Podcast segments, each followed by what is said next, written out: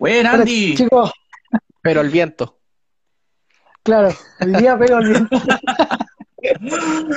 Yo, chiquillos, disculpen, eh, disculpen el día de ayer que no pudimos hacer el podcast por motivos personales de los tres. Tuvimos complicaciones, así que hoy día, sin falta alguna, va el podcast. Como les mencioné acá, eh, en, la, en la semana, va a ser lo, lo reitero, la semana, los días de semana va a ser el podcast por aquí, por Instagram, y el fin de semana va a ser por, por YouTube, eh, en un live probablemente, así que Ahí lo vamos a coordinar con producción, con Negrito, así que tenemos que hacerlo todo bien ahí. Partimos entonces, po. Sal- eh, Vámonos. el partido de Milan con Sassuolo. Perdimos 2 a 1. ¿Quién abre los fuegos tirando la artillería pesada? ¿Quién le doy el. Yo le, yo le cedo la palabra al Tommy nomás, de, de primera, Ya. porque lo veo Tommy, muy, por favor, muy parta. ansioso. No, es que mira, Milan sale con una alineación con un 4-4-2. Un 4-4-2 que no habíamos visto en toda la temporada. Eh, estuvo Donnarumma al arco. Eh, Calabria volvió a su puesto de lateral derecho. Eh, Chiari Tomori duplas centrales. Y Diogo Dalot entró por el lesionado Teo Hernández. Eh, que sí, inamovible. Ha jugado todos los partidos de la temporada y creo que se está notando bastante que el físico no le va a aguantar para todos los partidos de la temporada. Se nota porque el nivel físico le ha bajado un poquito. A su lado jugó Meite, que entró por el lesionado Benacer. Los dos los costados más adelante fueron Alexis Salemakers y Hakan Çalhanoğlu. Y arriba una dupla de delanteros que donde ninguno es nueve, entre Rebic y Leao. Un 4-4-2 un 4-4-2 bien, o sea, novedoso. Pedíamos un cambio de esquema por parte de Violi, pero nunca nos imaginamos que iba a ser un cambio tan experimental. Como lo Sassuolo. Sassuolo un equipo, un equipo bueno, por algo está octavo. Entonces, el partido, el primer tiempo no estuvo mal planteado, ¿ah? Eh, Milan dominó, eh, siempre tuvo las opciones más claras. Eh, costó un poco la generación de jugadas, sobre todo porque Rebic y Leao se molestaban demasiado. De hecho, muchas veces vi a Rebic enojado con Leao porque se estorba- se estorbaban mucho y no leían la jugada. Eh, tuvieron un, partido muy complicado los dos, tanto que Rebic tuvo que ser reemplazado después. Pero el primer tiempo estuvo bien. Eh, para mí fue el mejor del primer tiempo junto a Dalot. Eh, estuvieron muy, muy bien. Movían la pelota de un lado al otro. Eh, está- estaban muy precisos. Y bueno, terminamos ganando el primer tiempo con un 1-0, con un golazo de Çalhanoğlu. Asistencia de Saelemaekers, que como dije estaba jugando bien. Pero después vino el desastre. Pioli no sé Uh. qué bicho le picó, no tengo idea. Y empezó a hacer cada estupidez. Eh, para empezar, eh, digo que no todo el segundo tiempo fue tan malo porque eh, Sassuolo no atacaba mucho, pero el punto de inflexión fue cuando eh, Çalhanoğlu eh, fue reemplazado por Krunic. Ahí, ahí- empezó la debacle, a mi parecer. no, ahí fue todo, todo, todo se arruinó. Eh, Dalot quedó solo, nadie le hacía la cobertura, le enfrentaban mal, eh, porque si ustedes eh, re- eh, se acuerdan del segundo gol de Sassuolo, eh, Kjaer sale a marcar por su lado, por derecha, y Tomori se adelanta. No sé por qué se adelanta. Entonces ahí Sí. quedan los dos centrales mal posicionados, Dalot queda solo contra Berardi, que es el mejor extremo derecho de la liga, y, y le terminan ganando. Y al final termina marcando a Raspadori eh, en un gol de media vuelta porque Tomori eh, no estaba cubriendo la zona. Una zona que nunca debió dejar. A ver, analicemos el primer gol. Andy, para, entrar ya en materia. Eh, el primer gol fue exclusivamente cagada de Dalot. ¿A tu parecer? Mm, No sé si de Dalot, eh, yo creo que es, co- es conjunto. A ver, juegan, juegan 11. Por- si se hubiera caído, te creo, si se hubiera resbalado, ya, ya son, son errores, pero eh, yo, yo recuerdo realmente más el, el- el error de Tomori. Eh, El del segundo gol. Sí, el del segundo gol, la verdad. Eh, creo que ahí, eh, a- a- ese, ese creo que fue más grave incluso que el, que el error de, de Dalot. porque el partido de Dortmund no fue malo, en el primer tiempo fue bastante bueno y, gran parte del segundo tiempo también lo, afrontó bastante bien, tuvo proyecciones interesantes, pero creo que eh, los errores individuales obedecieron a un error del planteamiento táctico. La orden que se dio para el segundo tiempo fue la errónea, eh, porque salió otro Milan, salió un Milan extremadamente lento, que ganó la posesión en el primer tiempo y en el segundo la cedió completamente. O sea, eh, tenía cierto dominio sobre la, zona, sobre el campo, pero no creaba peligro. Y, el cambio, como decía Tommy, de Chalanoglu por eh, fue mortal porque el Milan se quedó sin ataque. No, no, tuvo ninguna generación de, de, juego. Y esto es algo que me llama la atención. El primer partido de Hakan, creo que del mes, que juega muy bien, porque jugó bien Hakan, y, Pioli lo saca. Eh, y, y, partido donde ha sido el peor de la cancha, lo mantiene los 90 minutos, lo saca cuando faltan dos minutos para el final. Y eso es algo que yo no entiendo, de verdad. De hecho, eso mismo iba a mencionar ahora, me, sacaste las palabras a la boca, o sea, eh, Chalanoglu cuando nadie entiende a Pioli, o sea, Pioli, eh, juega horrible, 90 minutos, Hakan juega aceptable, lo saca al minuto 60. Es incomprensible. yo todavía no entiendo. De Pioli. Porque esos cambios fueron hechos de una manera tan rara y errónea, porque dejó el 4-4-2 igual y Krunic estaba perdido en una posición entre media punta y extremo izquierdo. Nunca se encontró en la cancha. Yo no lo puedo entender. Mansukic estaba casi de extremo. El 9 era Leao. E-, eso es otra cosa que yo no entiendo. Saca a Calabria, que para mí fue el mejor del partido. Para mí. Tuvo, tuvo un error de, que se trastabilló en una pelota y, se vino una contra peligrosa al Sassuolo, pero fuera de eso, fue, creo, para mí el mejor del partido. Y lo saca por Calulu. Y, eso es algo que tampoco entiendo. Eh, no sé, yo, yo de verdad, eh, yo nunca le he tenido mal a un técnico del Milan, eh, ni siquiera a Gianpaolo, ¿eh? cojo con eso. Yo personalmente no les tengo mal a los técnicos porque entiendo de que detrás de ellos hay un cuerpo técnico y no es y él es simplemente la cara visible del trabajo que hace todo el resto. Pero él es el encargado de la disposición táctica y la verdad es que si tenía que hacer las cosas mal, las hizo. Todo, todo lo que podía hacer mal lo hizo. Y, hoy, o sea, perdón, y, el, y claro, y hoy eh, este partido con Sassuolo era la prueba de fuego, yo lo venía diciendo hace tres semanas, dos semanas atrás. Eh, Milan le va a ganar a Genoa, Milan le va a ganar a, Parma probablemente, y, pero esas no son las pruebas para, para este Milan, porque este Milan tiene el nivel que vio, que vio con Sampdoria y que vio ahora con, con Sassuolo. Este es el Milan real, podríamos decirlo de cierta forma. Eh, por ahí los partidos estos contra los dos rivales anteriores fueron un veranito de San Juan, porque no presentaron eh, un real, eh, ¿cómo se hizo? Un real, claro, una real oposición al juego del Milan. Ayer vimos una oposición real y, bueno, pasó lo que pasó nomás. Bueno, también los quiero llevar también a, saliendo un poquitito, siguiendo con el análisis de Pioli, las declaraciones post partido de Pioli que fue Ah, desastrosa. No, no, no, no, Con eso, eh, perdió cualquier eh, pizca de fe que, les, que le tenía ahora, porque no puede hacer unas declaraciones tan mediocres, tan de equipo chico, no puede. Claro, eh, para contextualizar a los que no leyeron las declaraciones, a los que nos están viendo, eh, Pioli le, hicieron la pregunta algo así de qué, pensaba para el resto del equipo, para lo que quedaba de las fechas de la Serie A, que quedan seis fechas en realidad, y Pioli declaró que no era ninguna catástrofe no ir a Champions League.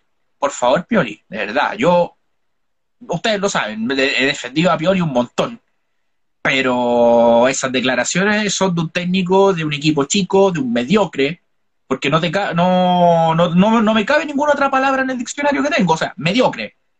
Ve el parche que tiene aquí la camiseta del Milan.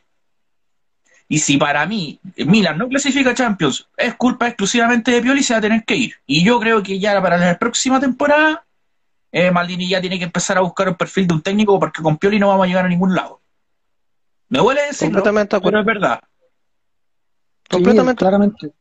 Es que al final, yo le entiendo cuando tenía poco equipo. cuando tenía pocas armas para poder elaborar un, un once y la banca quedaba sin nada.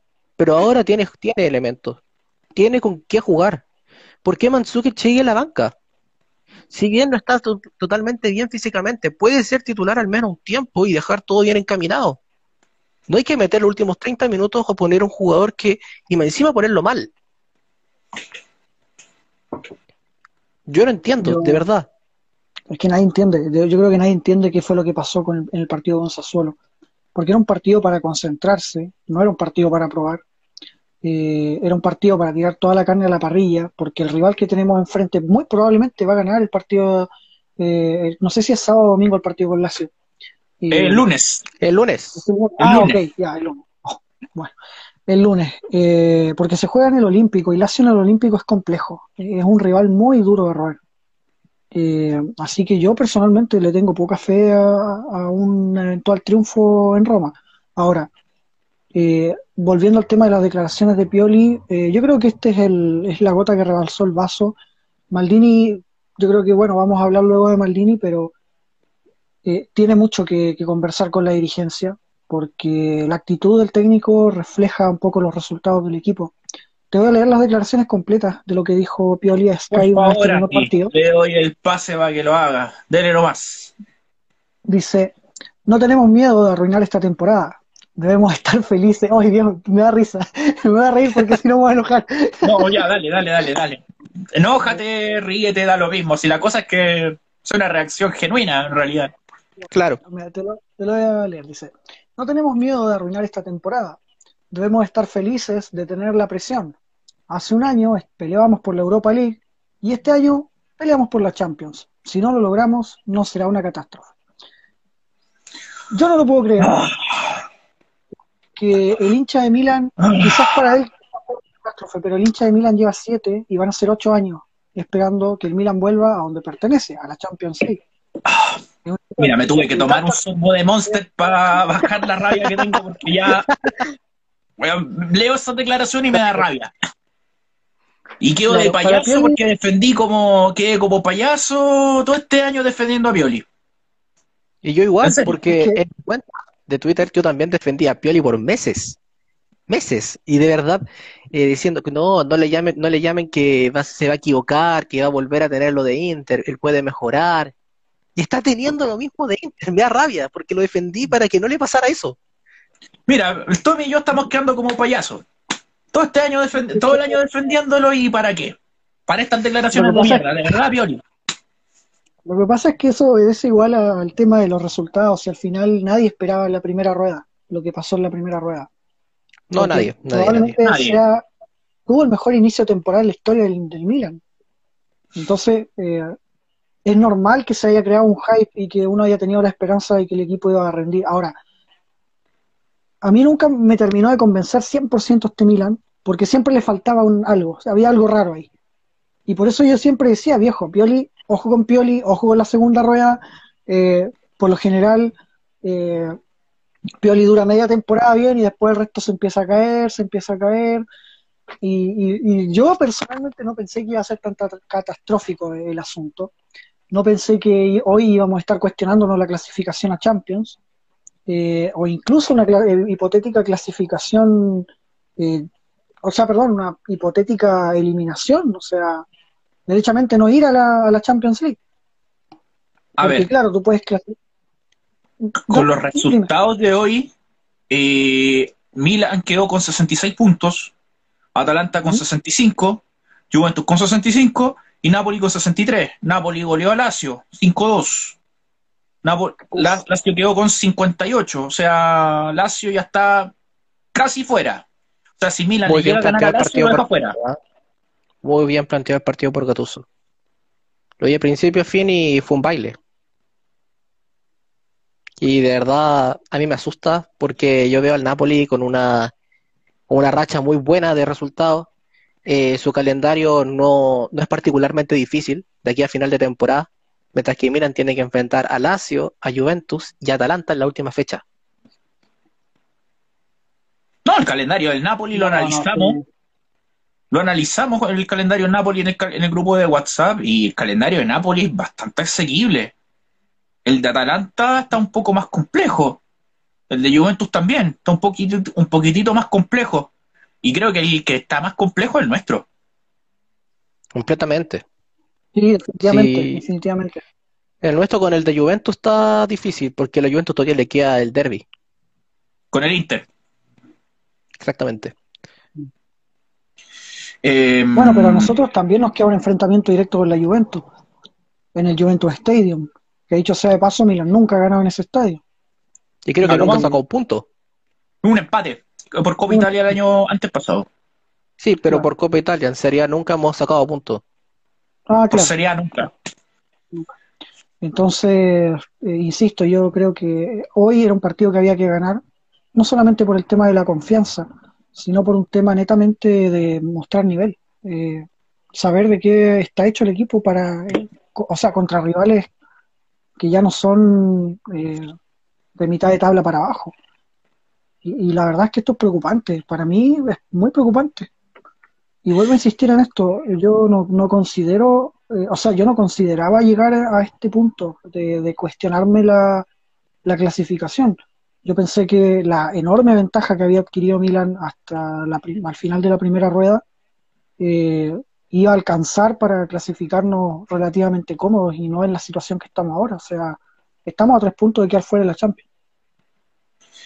O sea, estamos con una situación complicada, con un equipo físicamente mal, eh, con un Pioli que no encuentra el rumbo.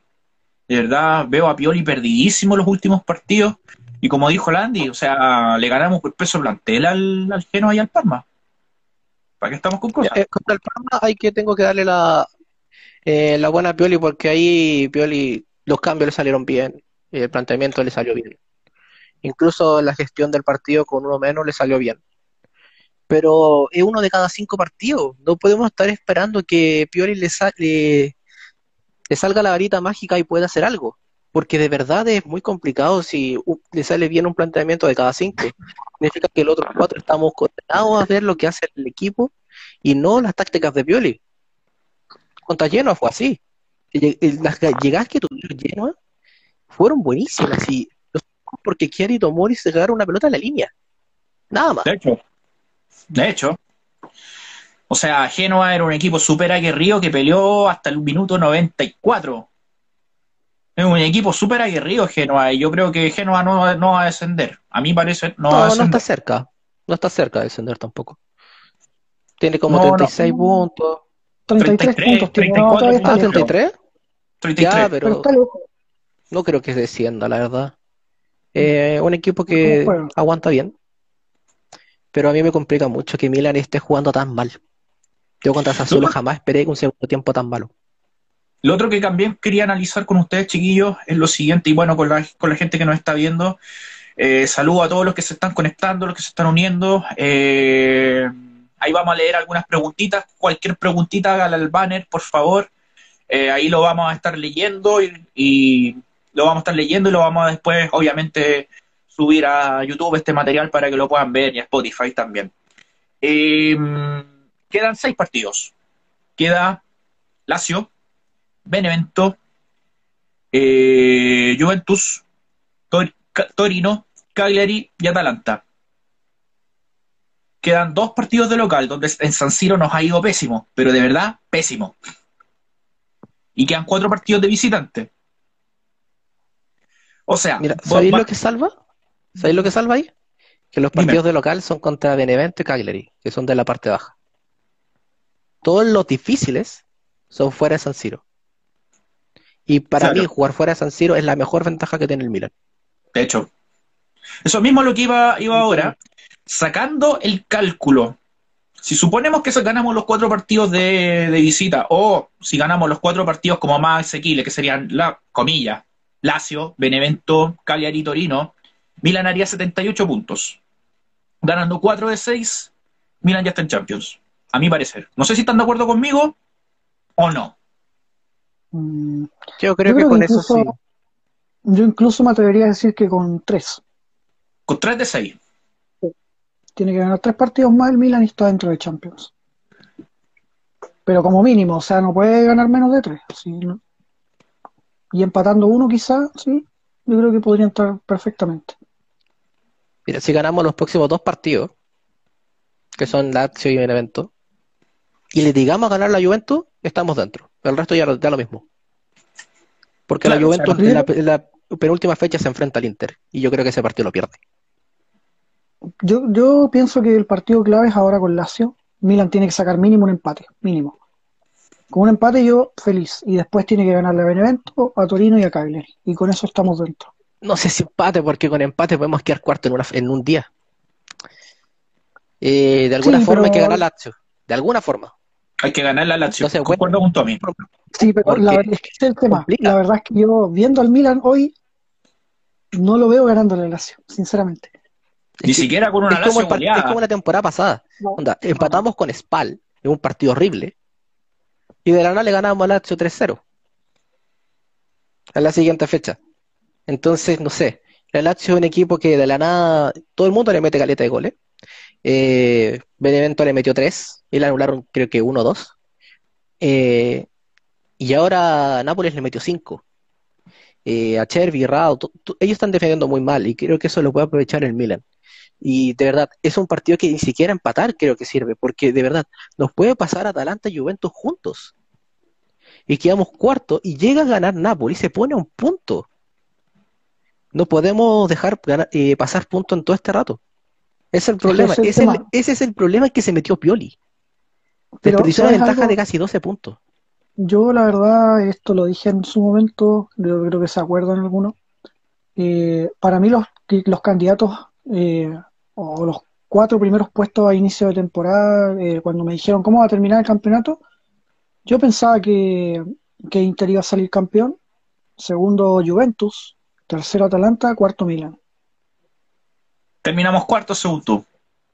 Sí, yo creo que es, es como lo más eh, probable. Yo no veo al Milan terminando segundo peleando el, el campeonato al Inter, no. O sea, No, el me campeonato refiero, ya se perdió hace rato ya. me- El campeonato se perdió. No, no, me refiero, perdón, a, a- ¿cómo se llama? A quedar segundos detrás de Inter.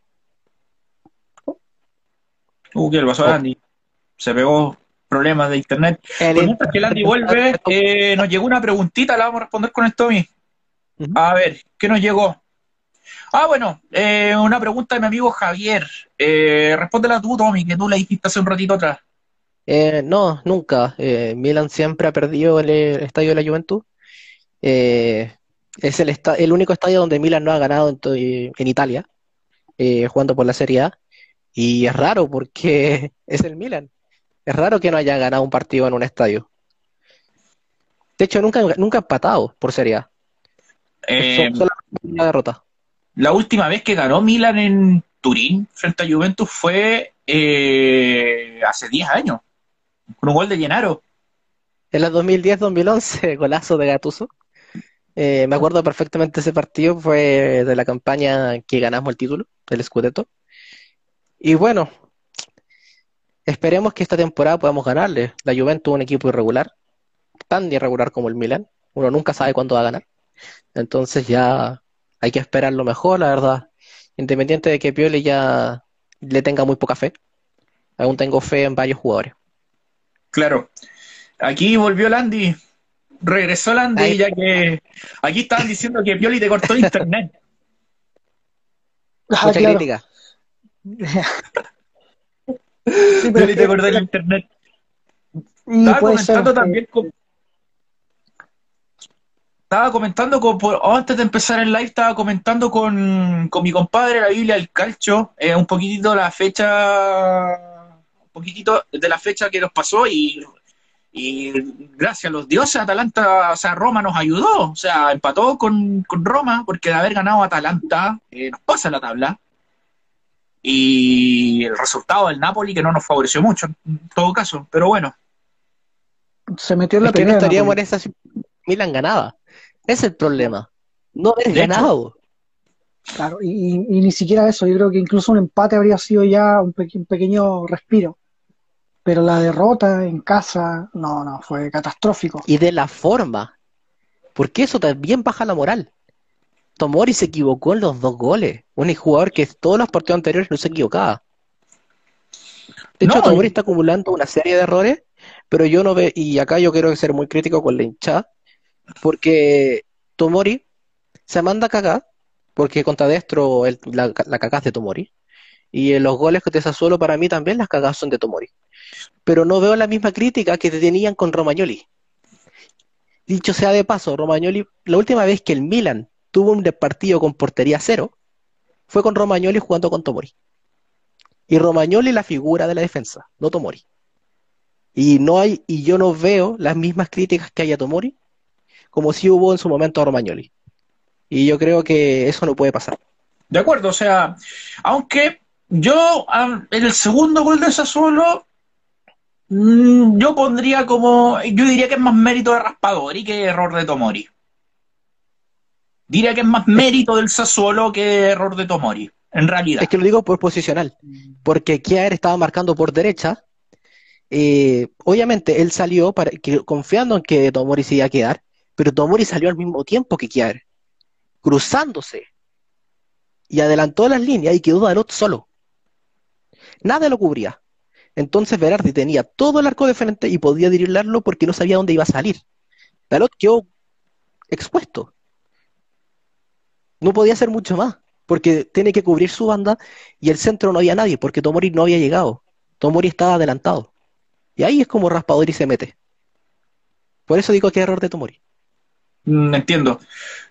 Entiendo perfectamente a lo que quieres ir en todo caso, pero Tomori yo creo que fue un, bajo, partido bien bajo. A lo que estamos acostumbrados de ver de Tomori, y que yo sigo diciendo que es un excelente central.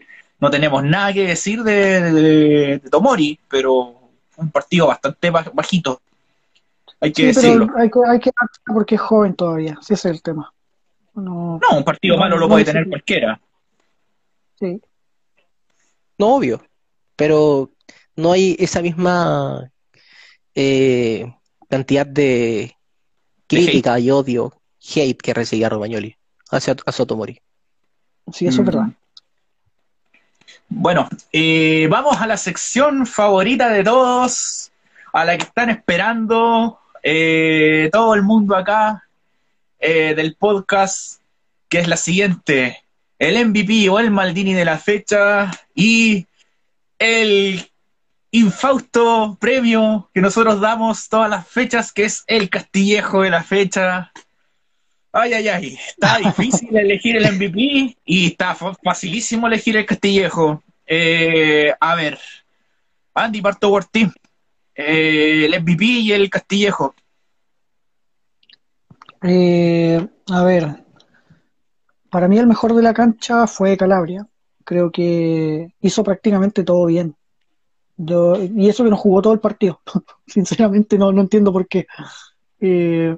Volvió muy bien Calabria, de hecho. Eh, creo que es de, los, de esos, esos jugadores que cuando vuelven se nota. Porque se notó demasiado el cambio entre Calabria y eh, Calulú. Yo la única razón por la que puedo entender un cambio así es porque quizá necesitaba descansar un poco, venía recién o viene con sin ritmo, entonces, bueno, te la puedo dar. Pero yo no lo vi mal en la cancha como para haberlo sacado, sinceramente. Eh, no sé si fue un cambio Calabria. O no. Así que sí, MVP Calabria. ¿Y Castillejo? Salamakers, pero mismo discurso. Salamakers también jugó un muy buen partido. El peor de la cancha, eh, Chalano. No, mentira. la costumbre de decir. Mira, no, invocaste a Hakan y apareció el Seba. ¿Cómo estás, Sebita? invocaste a Hakan y apareció el Sebita. Eh, el ah, de la mira, Mira la que se mandó Seguita, Violi out. Mire, no me gustan esos hashtags, pero ahora lo apoyo. Adelante, Andy, perdón. Dale, no, Andy. Que faltó el, el peor. El, peor de la cancha, eh, igual está difícil porque hubo varios puntos bajos. Eh, no se lo voy a dar a Castillejo porque entró tarde. Eh, bueno, relativamente tarde. Eh, pero si me preguntas a mí, el partido de Revich o, el de Krunic fue bastante discreto. Uno de los dos ahí estoy. No sé a cuál de los dos dárselo. Sí, yo creo que Krunic, porque entró y fue cero aporte, sinceramente. Yo esperaba más de él, de hecho. Eh, de verdad que esperaba más de él, porque por lo general en la posición en la que de- debió haber entrado lo, lo hace bastante bien. Y, y no sé, no sé qué le pasó. Sí. Así que para mí Krunic fue el peor. Ya, Andy tuvo el MVP con Calabria y el Castillejo se lo lleva a Krunic. Tommy, te toca. Eh, el MVP del partido para mí está entre Calabria y Salemakers porque la, eh, la banda derecha para mí estuvo perfecta, tanto por un tema de creatividad y defensa. Eh, nunca crearon peligro por ahí el Sassuolo. Yo creo que se lo lleva a Salemakers por la asistencia. Eh, el cambio de frente que le hace Charanoglu es precioso. Con una comba linda, eh, jugó bien, tuvo un buen de- despliegue durante todo el partido. Y creo que se merece este partido eh, como MVP. ¿Está bien? Salamakers. Sí, está bien, sale más que es como la figura de este partido. También Y el peor, oye, se la doy a la pareja delantero. Los dos, Barra y Chaleo. Porque Uh, es un desorden gigante jugar con esos dos arriba. Rebic no sabe pivotear y cuando pivotea la tira a cualquier parte creyendo que hay un 9. Y Leao también intenta pivotear creyendo que hay un 9. Entonces se enredan. Fue un partido absolutamente malo de los dos. Eh, nunca supieron cómo, cómo juntarse, no sabían eh, dónde estaba el otro, nada. Entonces fue un partido de cero, de los dos.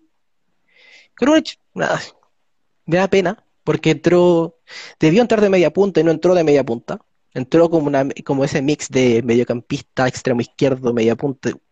Una no posición horrible que solamente entiende. Y, y entró de eso y dejó a Darot solo. Pero no lo puedo condenar tanto por un er- por error táctico de Pioli. Pero- entonces, en resumen, el MVP, el MVP es Salamakers y, la, y el Castillejo se lo llevan Reich y Leao. Ahí chileado, la dupla delantero. Uh, ya. Me toca a mí. Ya, el MVP. eh, estoy en la duda. Estoy en la duda entre dos. Entre dos, pero me voy a inclinar por Calabria. eh, netamente porque viene volviendo una lesión. Más de un mes fuera. eh, y operación y recuperación en tiempo récord. Y hizo un partido, pero casi perfecto. En lo defensivo, apoyando en ataque. La dupla con Salamakers fue excelente. Eh, me pareció que estuvo muy bien la banda derecha. Me cuesta decir eso normalmente porque generalmente lo que más criticamos del Milan es el lado derecho de la cancha. Pero por fin Pioli parece que se pegó la alcachofa de que no tiene que jugar más Castillejo, en realidad. Recién a la fecha 30-31. Bueno, eso es relativo porque entró igual.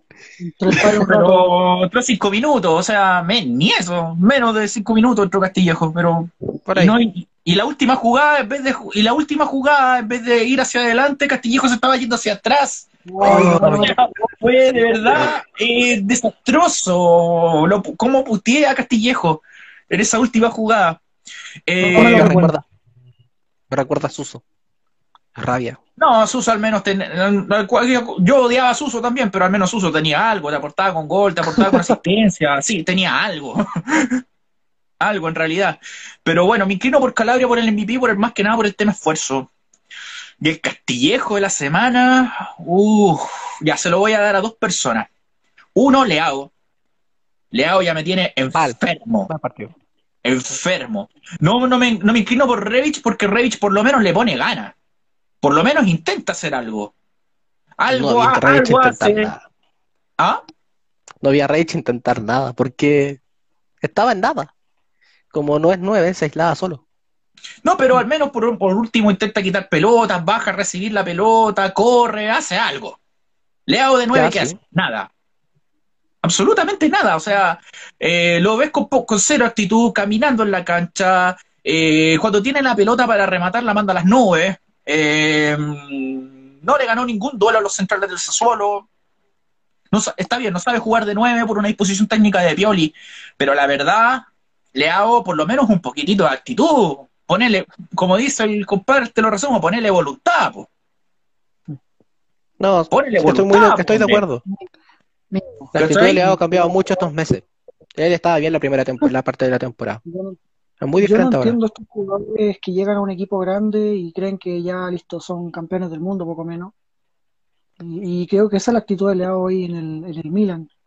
Eh, porque tiene un potencial increíble, pero yo en este momento, si me ofrecen 50 millones, como dicen por ahí, eh, Yo lo vendo. chao.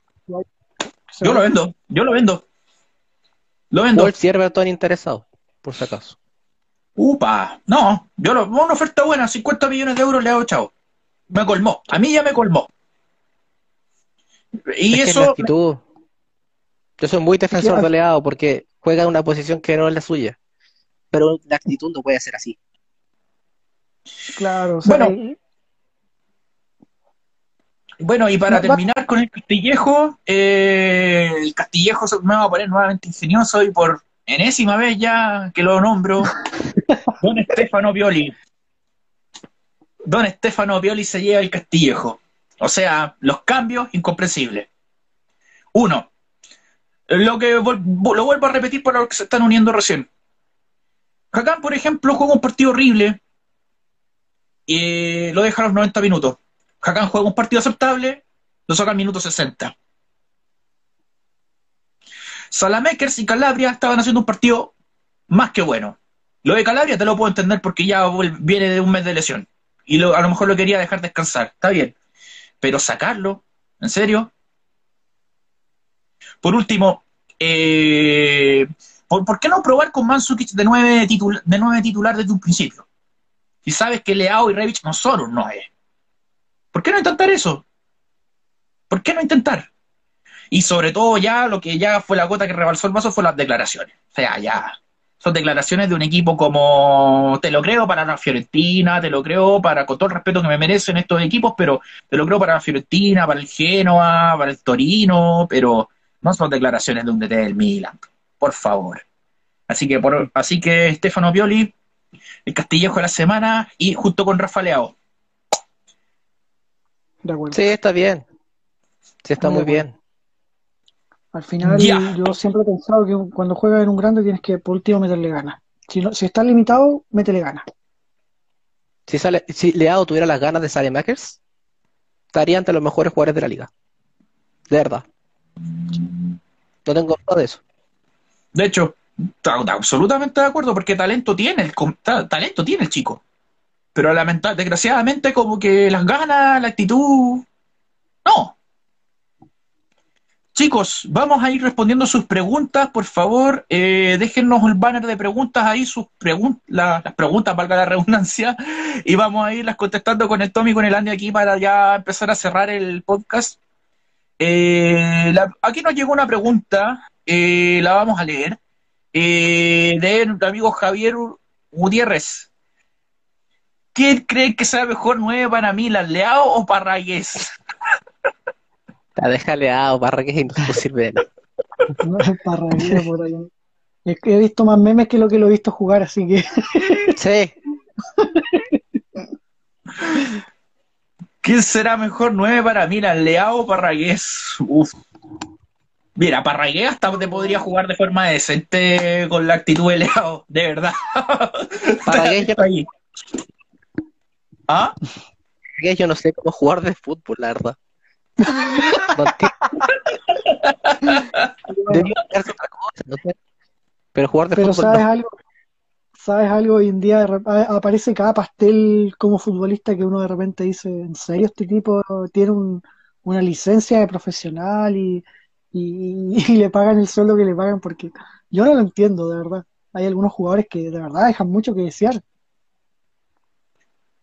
Yo he visto jugar en mi barrio que juegan mejor que Parragués. Concuerdo. Completamente de acuerdo.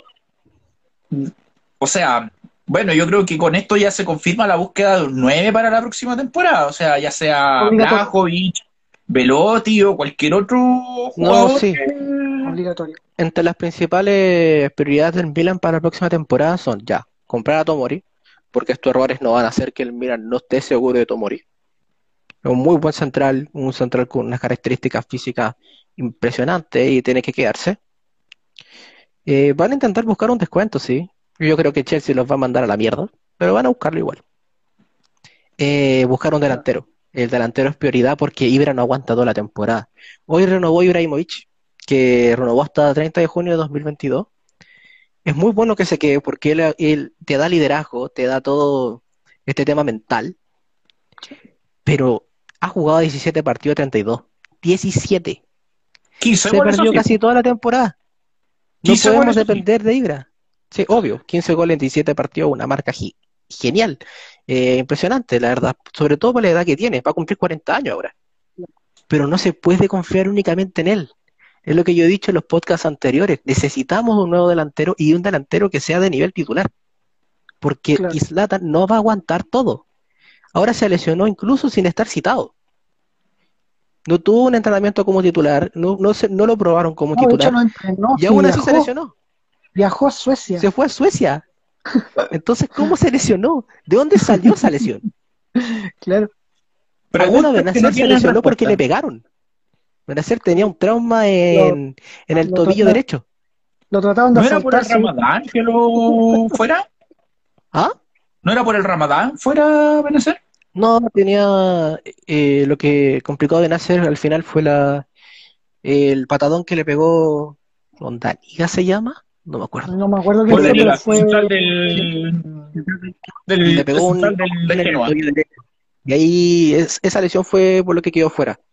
Eh, ese fue el reporte médico, Ya. pero nada, no lo entiendo.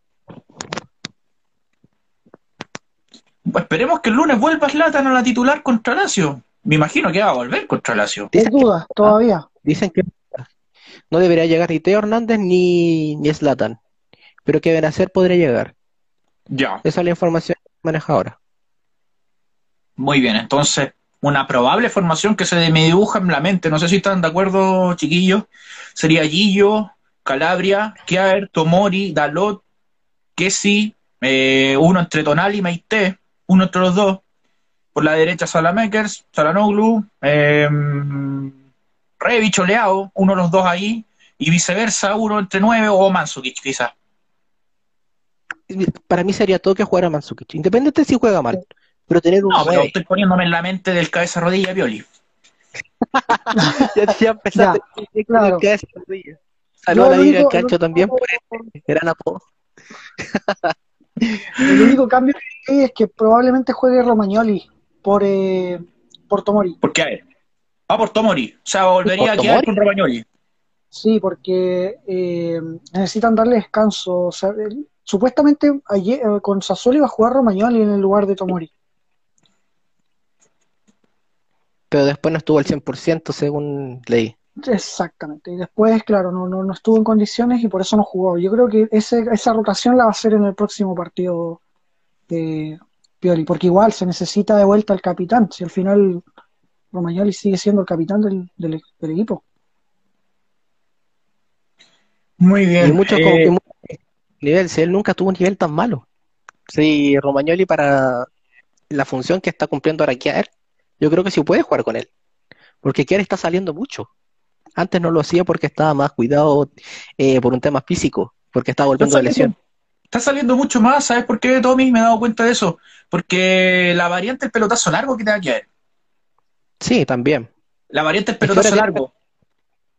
Ahora tiene la confianza y el físico para hacerlo. En ese momento no lo tenía. Cuando la dupla de Romagnoli y Kier se veía mal. Aquí nos llega otra pregunta. Dice, ¿qué, haría- qué haríamos con Hakan? ¿Le renovamos o buscamos un 10 que sea mejor? Yo ni jugando bien todos estos partidos lo renuevo. Andy, Ah, No, yo no sé si, a ver, yo no, yo no, no lo renovaría, hasta por un tema económico. Al Milan no le conviene económicamente renovar a Hakan, así de simple. Y, y si me preguntas a mí también, no creo que Pioli siga la temporada que viene, de verdad. A este paso no. Yo creo que Maldini se lo está planteando, ¿no? porque Maldini con el partido contra Sassuolo se fue bien molesto. Bien molesto. No, la Maldini- decepción. Maldini- Hay una foto con la Maldini. exactamente. Y, Y- es y a mí me duele. Y no es de ahora, no es de ahora. Maldini se viene cabreando los, todos los últimos partidos. O sea, termina sufriendo. Porque claro, yo te creo esa, esa celebración eufórica en el partido con Lazio, no sé si lo recuerdan con ese gol de Teo Hernández en el último minuto, pero es Lazio. Pero tener que sufrir para ganarle a Parma, a Genoa, y lo que se vio el partido con Sassuolo es una vergüenza. Eh, sinceramente. Entonces, yo entiendo ese, ese sentimiento de Maldini y la preocupación que tiene. Y se ve reflejado mucho juega el Milan, porque los, todos los rivales juegan mejor, eh, no sé si mejor, pero llegan con mucha más claridad al arco. Si el tema de una estadística que se usa mucho ahora, que es el expected goals, Milan no ha ganado el expected goals en todos eh, los últimos 10 partidos, salvo contra Napoli. El resto los perdió todos. Wow, mucho menos qué buen dato ese. velocidad. Qué buen dato ese. Y mm, bueno, respondiendo a la pregunta, mm, yo no, a mí no me gustan para nada los jugadores irregulares en el Milan y yo creo que Hakan no debiese seguir. Yo no lo renuevo. Y concuerdo con los dos en temas económicos y futbolísticos también. Yo creo que definitivamente Hakan no debe seguir en Milan. Y ahora yéndonos al punto a hablar un poquitito lo de Maldini también. Eh, ojo que con Ma- Maldini ya está bastante cabreado de Pioli y se nota mucho. Y lo otro, que Maldini está teniendo roces con la directiva con el tema de la Superliga. Claro. Sí. O sea, Maldini con sus declaraciones referente a la Superliga dejó en claro que él no tuvo nada que ver en la negociación de Superliga, que fue eh, estrictamente eh, tema de los propietarios del equipo, o sea, de Elliot. Le tiró la pelota a Gassidis y a Scaroni. Y de partida salió pidiendo disculpas, en realidad. O sea, aquí yo creo que hay como una civil war dentro de la directiva de Maldini versus Gassidis y Scaroni. Y no es primera está- Sí, no, eso, no es primera vez, no, no es primera vez que pasa. Y, y a mí me, me llama mucho la atención que no le hayan preguntado nada, de verdad. Porque sabía que Maldini se iba a oponer, obviamente. Conocemos Obvio. todos al capitán. Se iba a oponer a esta idea. Pero no sé, muéstrale algo de respeto. Si al final lo trajiste para algo, no, no lo tra- A ver, Maldini, si, si el proyecto deportivo del Milan está funcionando es gracias a Maldini. No es gracias a Gassidis, no es gracias a Scaroni, no, es gracias a Maldini. Vamos con, otro- con la última pregunta eh, para ya cerrar. Nos llegó otra pregunta de Jaime. Dice, de los que están a préstamo, ¿a quiénes dejarían para la próxima temporada? Mm, Están a préstamo Conti, Caldara, no, pero Brescianini y pero se refiere a, a, ¿a quiénes se refiere? ¿Los que están a préstamo que salieron del Milan o los que están a préstamo actualmente en el Milan? Brahim Díaz, eh, el mismo Tomori. Ah, Puede ser eso también, sí. Yo, creo que se refiere a los que están en el equipo, no los que están fuera. Sí, creo que sí. Sí, Eh, me lo parece que para otro lado. Sí. Y ahí, y ahí yo creo que el único que me convence a mí es, bueno, hay dos, sinceramente. Ahí lo aclaró Jaime, Ahí los lo que están en Milan. Sí, Ja- Jaime, gracias Jaime. Ah, Muchas gracias, sí, hay dos. Eh, el primero es eh, Meite. Yo la verdad es que no entiendo la razón de ser de que no siga, como se dice en, al- en algunos medios. Y Tomori. Tomori es obligatorio rescatarlo. Eh, de los demás que están a también. prestar, ah, es que Tonali Tonali es- es, claro, Tonali ya es parte de, de Milan, eh, es- la mitad es de Milan ya prácticamente. Pero, pero estos dos que todavía no son de Milan, yo creo que son prioridad, para mí. Ahora, si me preguntan, yo creo que solamente van a rescatar a Tomori. Ya.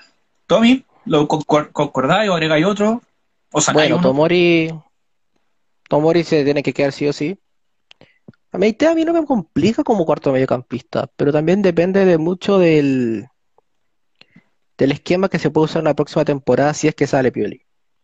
Y yo encuentro que si dejamos tres, eh, si cambiamos mediocampo de tres, por ejemplo, yo dejaría a Meite como una, como una opción.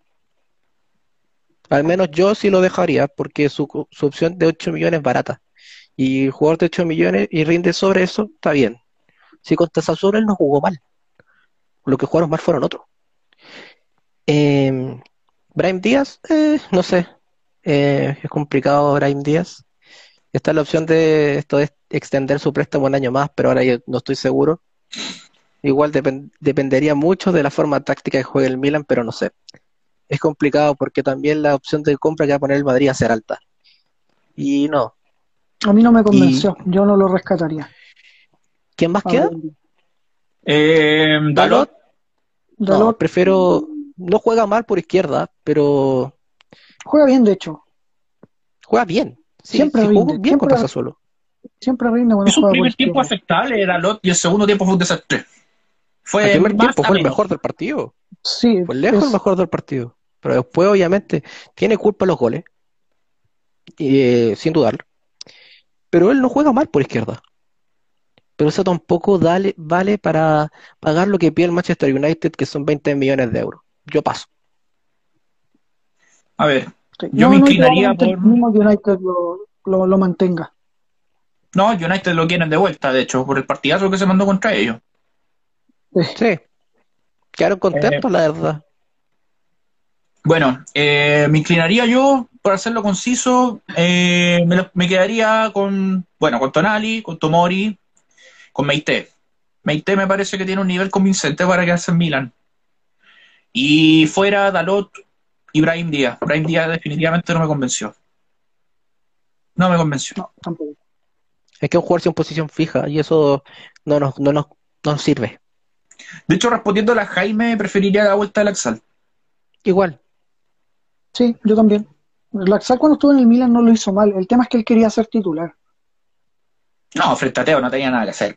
¿Para qué estamos con cosas? Claro, ahora, si Y me preguntas, fue frente a este Teo, frente a este Teo, yo no sé. Laxalt Ojo. sería titular ahora. De hecho, con el bajísimo nivel de Teo los últimos partidos, hay que decirlo. Ya chiquillos, vamos cerrando. Eh, últimas impresiones. Eh, nos vemos de nuevo el lunes. Eh, lunes en la noche. Vamos a estar haciendo el podcast acá, como día de semana, como lo reitero, los días de semana vamos a hacer el podcast acá en Instagram y los fines de semana lo vamos a hacer en YouTube. Así que algunas últimas impresiones, algo que quieran comentar, hablar, no sé, les dejo sus minutitos. Eh, dale Tommy primero, yo, yo cierro. Eh, bueno, agradecer a todos los que se conectaron, a todos los que eh, preguntaron, los que hicieron, pregun- eh, que hicieron preguntas buenas sobre el Milan. Y la verdad, tengo rabia y es complicado hacer un podcast sin, sin mostrar todo el enojo que tengo, la verdad. Pero ojalá podamos repuntar y clasificar a Champions, que es el lugar donde el Milan merece estar. Andy, Eh, ya, yo para cerrar, eh, igualmente agradecer a todos los chicos que, que estuvieron presentes. Eh, gracias por el apoyo. Y hoy es el cumpleaños de Kaká, así que eso es una, Sí, 39 una años. razón- para alegrarnos. La verdad es que uno de los, uno de los protagonistas de la, de la última gran generación del Milan, bueno, penúltima diría, porque la, genera- la, la mini generación que tuvo Allegri también fue buena, sí. pero, pero esta yo creo que es la más, la más grande del último tiempo. Eh, así que eso chicos, un abrazo grande a todos y, y nuevamente agradecer el apoyo, de verdad. Y lo curioso es que Latan es mayor que Kaká y sigue jugando. Sí. Bueno, eh, saludos a todos los que estuvieron acá conectados. Un abrazo a todos, a todos los que nos hicieron el apaño hoy día. Gracias por las preguntas. Eh, luego esto va a estar disponible en, YouTube y en, y en Spotify para que lo puedan escuchar. Y bueno, eso. Queríamos experimentar con el podcast acá. Creo que fue una muy buena, buena experiencia, una buena idea hacerlo acá los días de semana al menos. Y bueno, eso, chiquillos. chiquillos. Eh, como siempre, nos despedimos con un Fuerza Milan. Fuerza Fuerza Milan.